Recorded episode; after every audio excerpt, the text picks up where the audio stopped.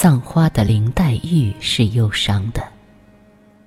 要生着怎样的一颗玲珑心，方能在万丈春光面前，早早窥出花落水流去的萧冷，才能在满宴繁华的灯影里，静静坐下来，独自忧伤。在宝玉的内心，宝钗疏于黛玉，恐怕输的。就是少了一种忧伤情怀，少了忧伤里生出的别样风流。读红楼一直认定黛玉是高贵的，因为她懂得忧伤。是的，忧伤是高贵的，爱情往往让人欢喜而忧伤，但偷情不会。所以，林黛玉可贵，潘金莲可比。在新疆的那片浩瀚沙漠里，狂风之后，沙丘移走，裸露的昏黄沙地上，赫然现出楼兰古国的废墟。那废墟散发的是忧伤的气息。庙宇坍塌。佛像残损，木柱断折。这不是深山旧时茅店能有的气息，因为忧伤里是有贵气的。忧伤是纯净的，整日陷在烟火琐事里，麻木而平庸，想不起来忧伤。急急奔走于名利场中，坐尽犬马相，也无从忧伤起。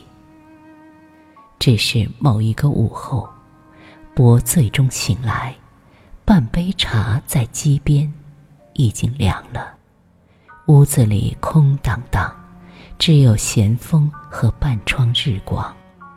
于是，内心忽然荡了一下。像有一件青瓷落地碎了，是忧伤。忧伤的时候，终于发现自我的存在，像一株匍匐于淤泥里的细草，终于抬出了一片叶尖子，颤颤的挑着路。是啊，人群中没有忧伤。奢华中没有忧伤，跟朋友到山中去，清溪蜿蜒，于是溜个单，从队伍里掉下来，在溪边岩石上坐下。一个人，看离离野草，看莽莽林木，群山空寂，无人可语。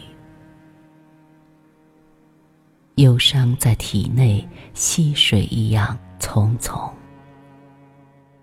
山川千年万年，而人生须臾。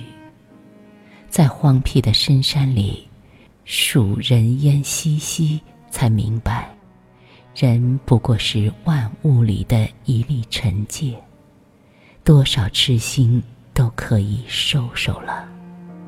心一空，心。就清了，心就像这瘦瘦长长的溪水，澄澈空明。浅浅的忧伤，如同时不时兴起的波纹。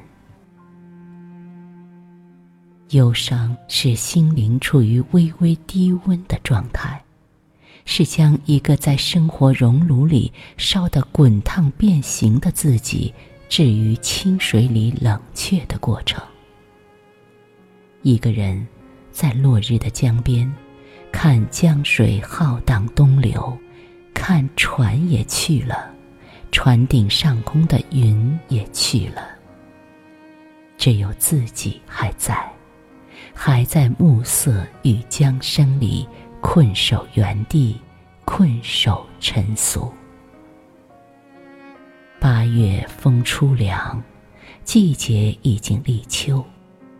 某夜听墙外凄切虫声如密语，忽然感叹时光老去，于是，在薄里写了首忧伤的小诗。眼看着雨长了，柴湿了。朋友读诗跟帖，问我可好？我复他：一切都好，在慢慢变老，不赴约，也不等人。是的，我的心有花开过后的微茫与冷清。